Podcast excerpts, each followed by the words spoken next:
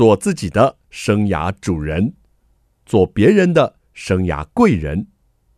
听听职涯顾问蓝如英的蓝老师生涯学堂，启动你的精彩人生。听众朋友好，欢迎透过 Podcast 和环宇广播电台收听蓝老师生涯学堂，我是节目主持人蓝如英蓝老师。我们这个系列呢，要进行的是爸爸妈妈同学会，爸爸妈妈来做会哈，我们来聊聊育儿经。今天为你请到的是一位专家。这位专家哦，他自己的孩子都非常的杰出啊，现在已经做阿公了呢，还很会教孙子呢。而且呢，他不只是育儿的专家，他也是畅销书的作者，更是著名课程华人卡内基创办人，同时也是活用卡内基训练带出快乐成功的孩子的作者。黑幼龙老师，老师好。蓝老师好，我们是老朋友了。各位听众大家好，黑老师，您真的不像八十岁的老人呢。你不要透露我的年龄。哎呀，你的年龄不是秘密了，你是名人，你的年龄大家都在维基百科都可以查得到。老师，我要跟你说，哎，我算了一下，可能还有遗漏哦。您在这三年呢，出了至少五本书，是吧？哇，你都在追踪我的书，好像是对。嗯，二零二零年你出了黑幼龙的慢养哲学这本书呢，带动了父母啊，原来我们的哲学都错了。二零二零年，你又出了《走出一条不平凡的领导之路》。我们知道啊，您在沟通领导上是非常的专业的。还有二零二零年，你又出了《好想与努力的你分享》。这时候刚好我们连接上了。嗯，出版社，咦，怎么是黑老师？然后我们就连接上了，我们就开始做访问了。再来，二零二一年，不管孩子。比管孩子还难，这又挑战了父母的思维了。是，所以我们要跟着你不管孩子是吗？比较难哦。所以要好好看书啊，听听广播。再来就是您最近的作品呢，二零二二年活用卡内基带出快乐成功的孩子，老师。帮助青少年了升级未来的装备跟能力啊，是你一直在做的。除了成绩，还有态度和能力。你在全球首创了卡内基青少年班。我要先请你谈谈当初怎么会想要创办青少年卡内基呢？哇，这你的问题问到了核心点了。这个我现在在教这个。成年人的像总经理啊，什么领导人的班，嗯、我叫他们每个人都写三项，就第一天早上写三项自己觉得很有成就感、很有满足感的事情。哦，那么我就要示范了。嗯，好了，我示范里面就有一条是这个，就是我觉得我很有成就感的，就是我创办了。青少年的卡内基训练，因为全球是我创办的，我向美国的卡内基国际机构申请啊、谈判啊，因为他们以前都是成年人哦，没有青少年。后来开头也没有把握了，做的时候也是惶恐的很，就是多半都是卡内基毕业的成年人的同学，他送他的青少年的小孩来，所以一开头一两年。都是只有一个班啦、三个班啦，这样一直经过了快三十年了，二十九年、三十年，现在已经是寒假、暑假都有三四千人送小孩来。那么人数数量其实还是其次的。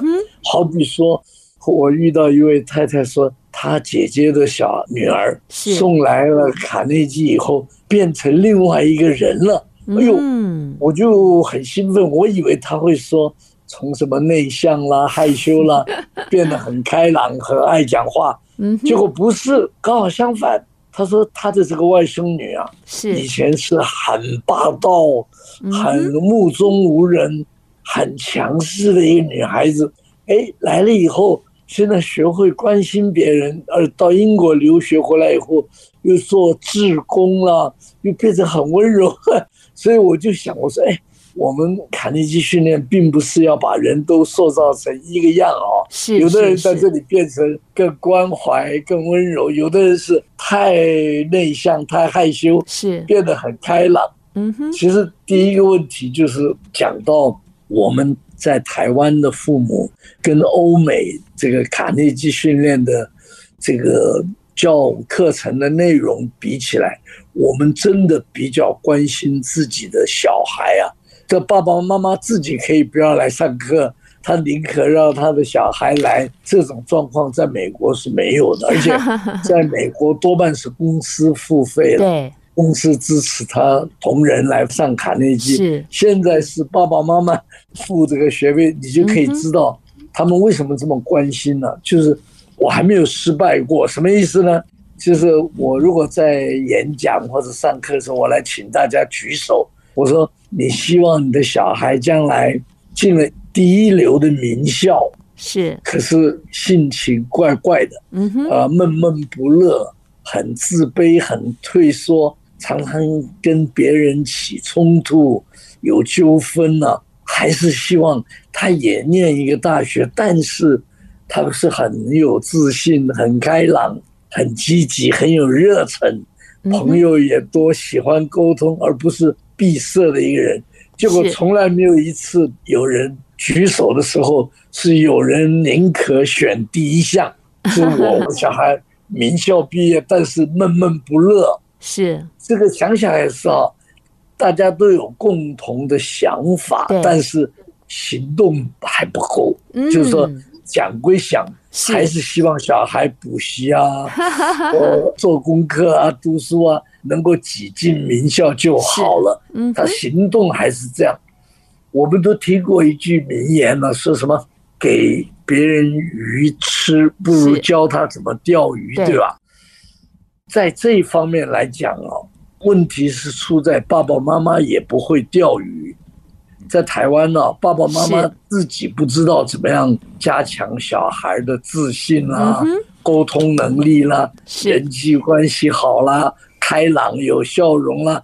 那么这个时候，你是还照原来的方法，只要顾到他的功课就好了吗？还是也可以送来卡内基来有多年经验的人呢？今年已经是。第三十二年了吧，青少年班了。好的，谢谢老师的说明。我们知道老师引进卡内基了，成为华人卡内基的创办人。哇，大中华地区呢，在这个职场，无数的人呢上过成人卡内基哦。那老师呢思考到，其实我们的青少年才是呢我们父母心中哦，如果能把孩子培育好，我们当然上班的时候就更无牵挂。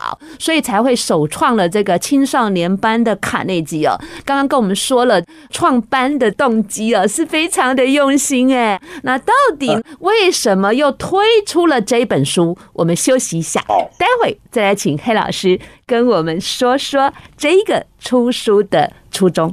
欢迎听众朋友再回到蓝老师生涯学堂。爸爸妈妈，不管孩子处于哪一个阶段，总是有说不完的牵挂。尤其是青少年进入了这个所谓的青春期或者是风暴期啊，就是自己很沮丧啊，都不晓得要去哪里求助。我帮你把这个专家搬到节目来了，黑老师，您刚跟我们说了，你创办了全球的青少年卡内基班，现在我要请你来谈谈你今年的大作啊。活用卡内基训练带出快乐成功的孩子，这本书光是快乐成功就很吸引人了，何况还有一个方法叫做卡内基训练。老师谈谈你出这本书的初衷好吗？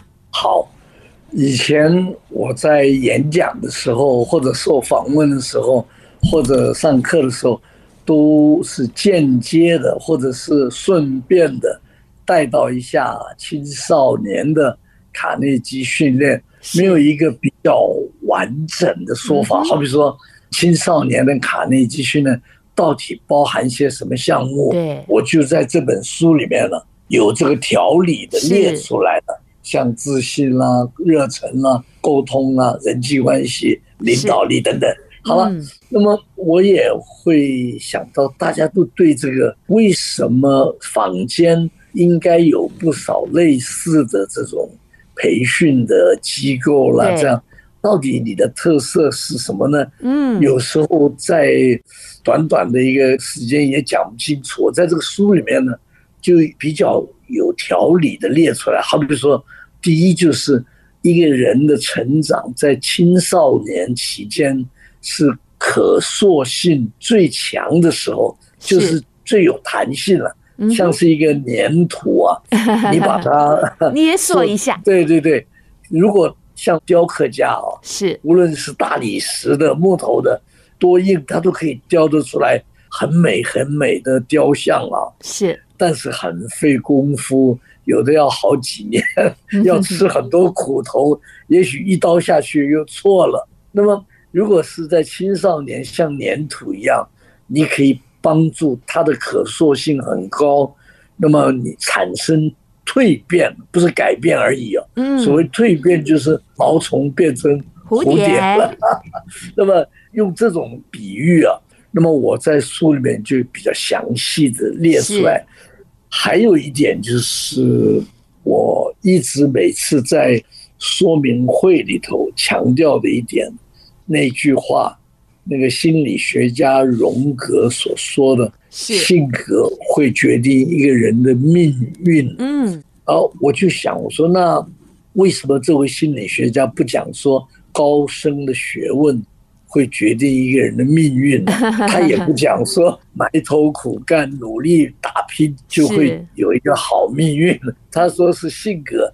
那么性格到底是什么呢？我就在书里面就比较有次序的讲一下，好比说性格的一边呢，就是充满自信了，是另外一端呢就是自卑，是你看谁会希望自己小孩有自卑感呢？对，另外在性格里面喜欢跟别人沟通，另外一边就是闭塞，常常不讲话，闷闷不乐的啊。是，那么性格里面呢，人际互动啊，很喜欢。交朋友，跟别人互动，那么另外一端就是孤僻呀。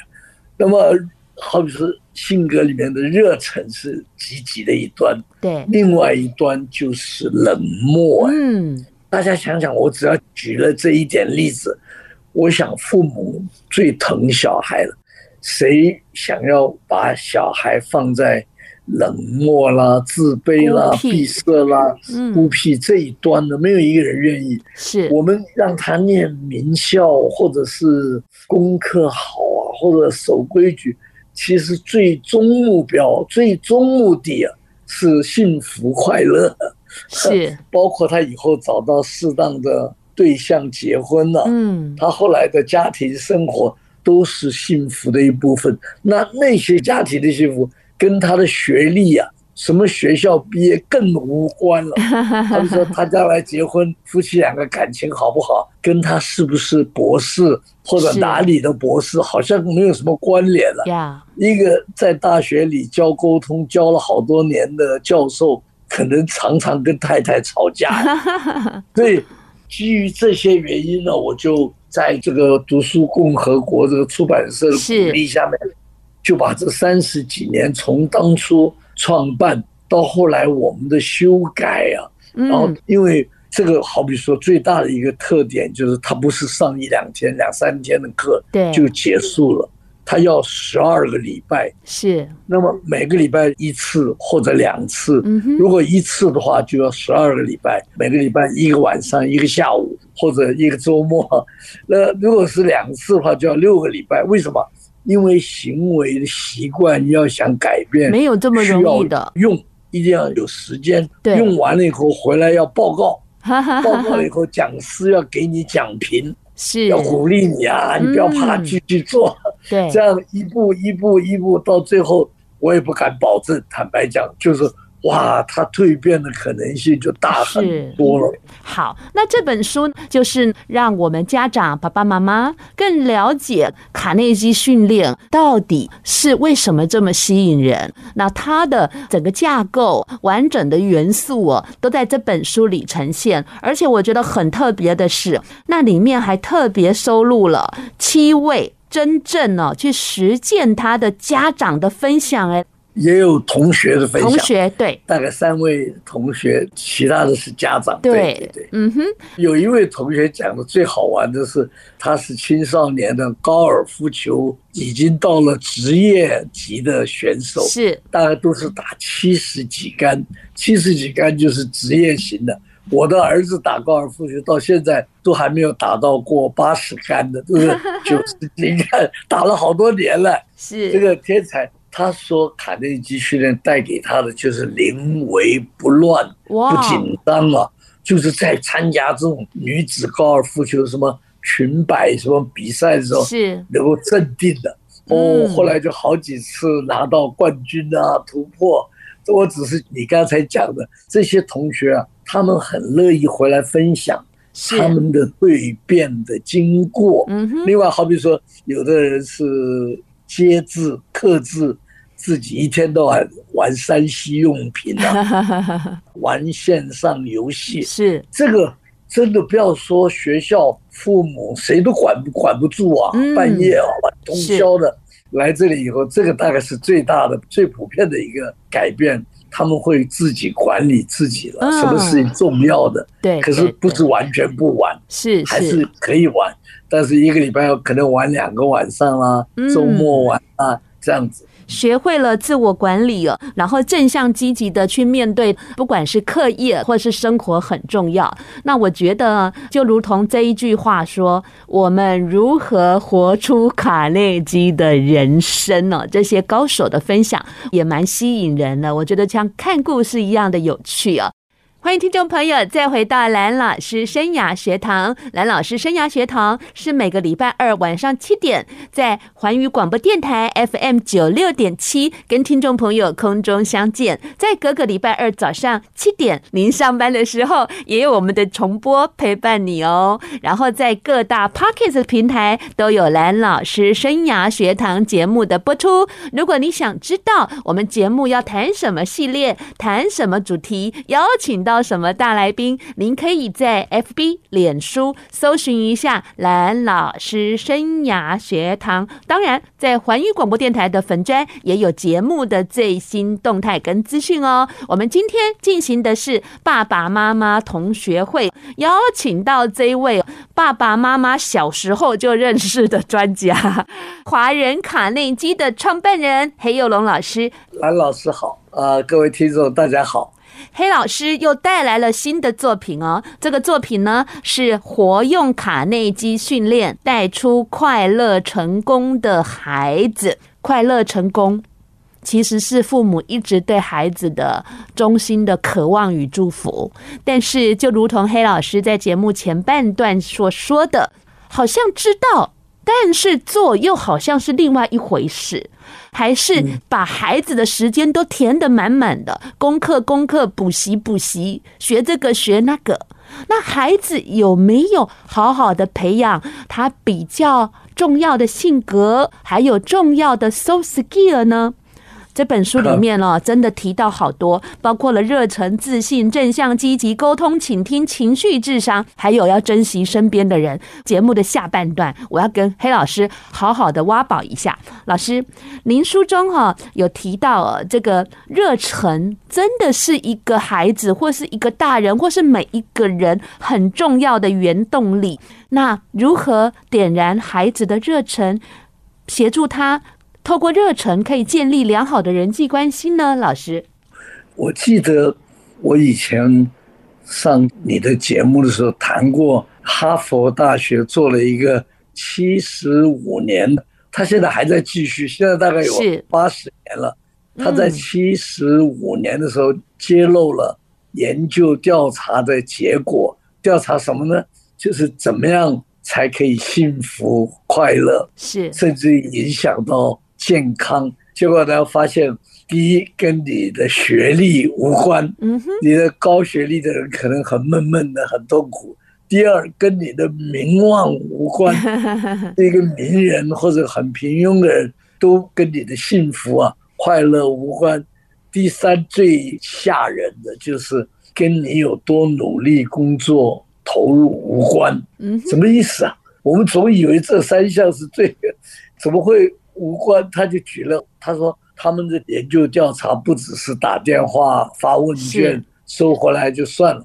而且一般的调查都是三年，最多五年也就结束了，没有钱了，经费用完了，他能够进行七十五年。结果他们是要去访问这个人，录影，要抽血，要照脑波，证明你真的是很幸福、很快乐、很健康啊。他们的取样呢，就是一半，一共找了两百七十几位吧。嗯哼，结果一半是哈佛大学二年级的同学，是就是精英分子；另外一半就是贫民窟的穷人的小孩。结果经过了长时间的追踪追踪，结果发现真正让人快乐的是人际关系和沟通。好了，那么一个很有钱、很有名望、也很努力的人，他都很孤僻啊。他都很冷冷的，都不喜欢讲话。他的生活不只是单调哦，也很苦闷哦。那么他讲了一句话，他说：“孤独有杀伤力。”是，如果是孤独的话，那你结婚了应该不孤独了，有太太有小孩，不对。他说：“如果夫妻两个常常很冷漠，甚至于都在吵架的话，骂互相骂相骂的话，他说那对你的幸福感，甚至于你的健康啊。”反而有害。那么要有人际沟通，好比说你在一个大的社团团体里边，你可能很孤独啊。为什么？你不敢去跟人家互动啊？是你没有那个热忱，你常常在里边都闷闷的，属于沉默的一份子啊。好了，那这些都跟我们传统的观念相反。我们常常让小孩念书啦，这样好。那么在这本书里，我就讲到这个热忱了。热忱，如果我来最简单的比喻，就是内心的热忱露在外面的现象，就是一个人的笑容。哦，笑容，笑容。有的人说：“哎呀，我天生就不爱笑，为什么要 假装笑？”好了，那你常常要问自己啊，我要不要别人误会我是一个冷漠的人，而不愿意跟我接近，不愿意跟我互动，不愿意跟我交谈？我如果不要引起别人的这种误会的话，那我要练习笑容。哎，到后来练习练习，就真的有笑容，真的有笑容以后，最大的受惠者就是我们自己。为什么？我们真的比较快乐了，是我们的亲和力也高了。好比说，你的朋友心里面有一些苦闷了，他看你的亲和力很好，他敢你来倾诉了，在倾诉的过程当中。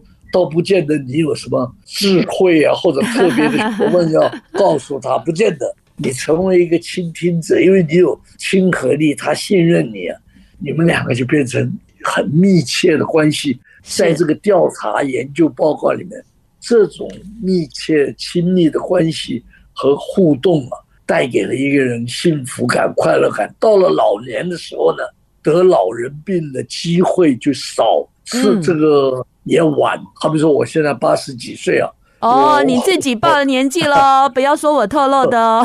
这个我到星光医院去演讲，然后院长、副院长，电视上常常看到的那些人啊，说还有所有的医生的护士。结束的时候，有一位副院长，那个洪副院长，他是专家，他就过来跟我讲，哎，他说你好像一点老人的真相都没有，那个真厚。我就想有感恩了。是他说那种，好比说失忆症啦，什么失智啦，或者有点呆板了，或者那都没有。其实我就觉得这个跟这个热忱有关。嗯，那么如果我们以前父母啊，只顾到念书，现在大概也是只要求小孩念书，没有要求培养小孩热忱。怎么样培养？哎。如果我们还不会，或者真的自己不会钓鱼的话，我们透过一个专业的训练帮忙你啊，能够学会怎么样更有热忱了。像，好比说我在一个团体里常常不讲话，好了，到了卡内基的课堂里面来就不能不讲话呀。嗯，每一个人，每一个小朋友，他都要没有例外，不能有一个人例外。是，每一堂课三个半小时都有，有的时候两次，有的时候一次，在二三十个人面前表达一件事情，一定要讲。讲什么呢？过去一个礼拜来，我的进步，或者我的挫折感，或者我最有成就感，我去跟另外一个人和好了。我已经减少了一半的打电动的这个时间，大家就给他 分了。哦，讲师也肯定他，就像这样哦，起了热忱了。那么这个调查证明了，他是在这个一九一五年吧开始的，可是。有一个人叫卡内基，他在一九一二年了，开始了成年人的这个亲这个卡内基训练，就是教沟通跟人际关系。坦白讲，我觉得卡内基是巧合，他并没有学理的根据啊，调查有这么多资讯来证明呢、一个人的幸福、快乐、成功是有赖于你的人际沟通啊、互动啊、热忱。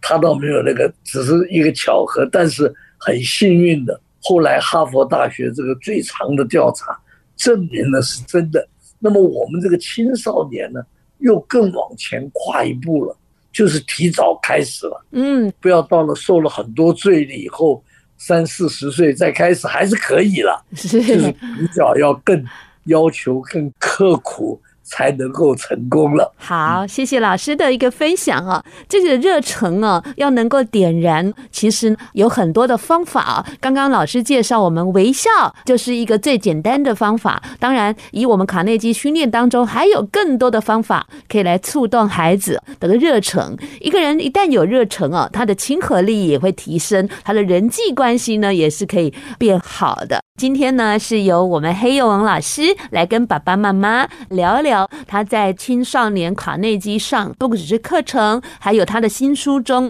很多的观念了，都想跟爸爸妈妈一起来分享。那老师，刚那首歌您应该也有听过吧？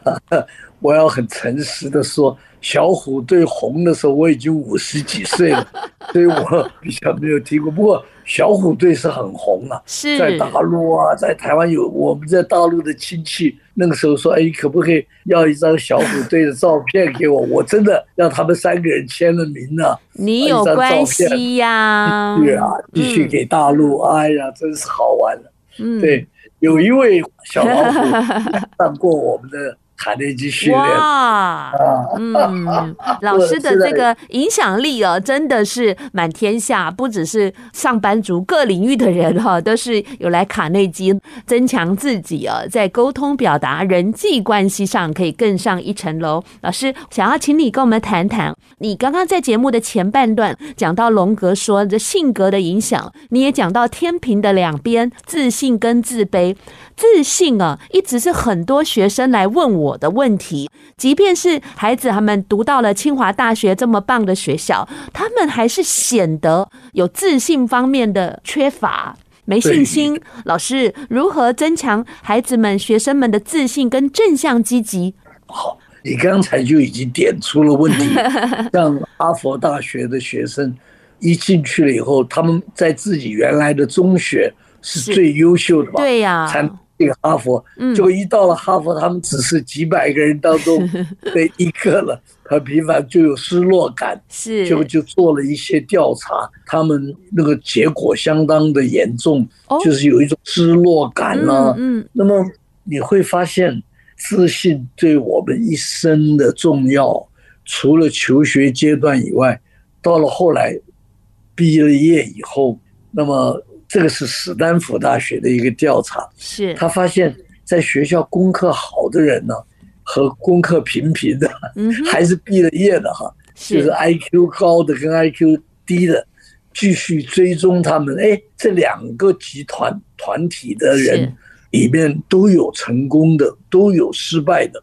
那么他们就去调查成功的跟这个 IQ 高的、功课好的、成绩好的。这边成功的人跟那个 IQ 低的，也可是功课很差的，到后来也是成功了。他们有什么共同的因素？就发现是自信。哇，就是说哦，自信是我们不只是求学，嗯，是后来一直伴随着我们一生的地基啊。就像你一个房子、一个大楼啊，这个这个自信是我们的地基打得有多稳，在上面才可以盖高楼啊，盖房子。那么自信的表现，我先讲爸爸妈妈怎么样可以抹杀。或者降低小孩的 自信呢？那就是常常批评、责备、抱怨。好了，批评就是常常挑毛病啊，常常很刻薄，很很这个这个找麻烦。你看一个小孩在成长阶段，你父母对他的自信的影响就很打击很大了。第二是责备，这个责备讲起来就是骂人了。发脾气，嗯，这个尤其我们这一代，你们这一代已经好一些了。就我们的爸爸妈妈好一点，爸爸或者老师是，或者后来的主管呢，都是常常骂人了。那么骂人最大的危险就是会夸张了。嗯哼，你怎么这么笨的，跟一个什么三岁小孩都不如，这就夸张了。或者我看你是绝对没有希望了，这也夸张了。那么夸张了以后呢，就打击到。小孩的自尊了，是，所以父母要克制自己的脾气啊，要不然你常常骂他，他的自信就降低了。最后一点抱怨就是拿自己的小孩跟别家的小孩比，他为什么可以考取那个学校，你考不起？他为什么可以这样，你为什么不能？其实他忘掉了每个小孩都不一样啊。嗯哼，每个小孩什么东西？举一个例子来讲。他的成长的幅度不一样，是。有的是从小学、中学这个高幅度的成长啊，好了，到了后来就会变成平原了，高峰高峰期过去了。有的小孩是在青少年的时候是平原了，嗯，然后到了后来啊，往上走了，这个像是爬山一样那样进步了。这个每个小孩进步的阶段不一样。啊，那么。我们要注意到，你拿这个来抱怨，有时候毁了一个小孩的自信。那么反过来讲，父母怎么样可以帮助小孩增强自信呢？我觉得第一是陪伴和倾听，嗯哼，就是你每天能够播出，坦白讲，十五分钟啊，你比你去洗碗、收饭桌、做菜 都要重要。就是听他讲话，陪他下棋。陪他做拼图啊，是。或者青少年的话，跟他一起去丢丢篮球、打打乒乓球，什么这些啊，他觉得哎呀，爸爸妈妈愿意跟我在一起，这个就会增强自信了。是。第二就是赞美他，你不要以为说呀，自己的小孩赞美他会骄傲啊，他会变得自大，不会，爸爸妈妈是最关心他们的人了，来自于爸爸妈妈的肯定了，他会变得很有自信。嗯哼，这个我们千万不要失去青少年这个阶段了，成为一个小孩的知心的朋友的这种机会了，这样子。是爸爸妈妈哦，听了这一段啊，是不是觉得我们都往另外一边走的比较多呢？那我知道，尤其是我们这个电台的总部哦，在这个新竹地区哦，父母啊，真的竹科的这些父母都很长的工时哦，你们真的辛苦了。但是刚刚黑幼龙老师说，十五分钟，我相信是可以抽得出来的，而且也一定要抽出来啊。我补充一句，好，老师请说。这个十五分钟是你最宝贵的投资，报酬率最高的。因为天天回家吃晚饭，工作很轻松的爸爸，天天回家吃晚饭，不见得就是好爸爸。嗯，他回家以后就看电脑了，追剧，哦，不跟小孩追剧，不跟小孩谈话互动啊玩。可是一个礼拜只有两次回家吃晚饭，但是很重视陪伴啊，跟他玩。哈佛大学百分之三十的学生呢，是犹太裔的家庭的小孩，美国人、英国人，发个犹太裔，然后发现他们有什么共同点呢？就是小时候爸爸妈妈常常鼓励他们，嗯，玩，玩很重要。好的，那我想啊，老师的补充哦，也是发我们深省了。但是我相信竹科的爸爸妈妈绝对有这样的智慧哦，听了黑老师的一席话哦，一定是可以朝这个目标来试试看的。就是陪伴、倾听，和孩子在一起，而且多多赞美，我们就可以让孩子呢，慢慢的养成自信。当然，书中还有好多的分享哦，就留给爸爸妈妈你们自己看喽。活用卡内基训练带出快乐成功的孩子。最后，黑老师，您最想跟爸爸妈妈勉励的一句话是什么呢？我最想讲鼓励，而且恳求爸爸妈妈做一个园丁啊，花圃的园丁。你种一棵树，种一朵花下去，你的工作就是浇水、施肥，给它支架，然后帮助它除草。然后让他自己长成他应该长大的样子，不要去强迫他变成你心目中的盆栽呀、啊。是，他很可能是参天大树啊，也可能是康乃馨。郁金香啊，让它去长出来。好的，谢谢黑老师哦。黑老师，您已经开了青少年班，也开了父母班，请问会开夫妻班吗？啊，希望。对了，这是 good idea，太好了。好的，今天的节目呢，非常谢谢黑老师来跟爸爸妈妈聊聊天。蓝老师生涯学堂，我们下礼拜同一时间空中再见，拜拜，拜拜。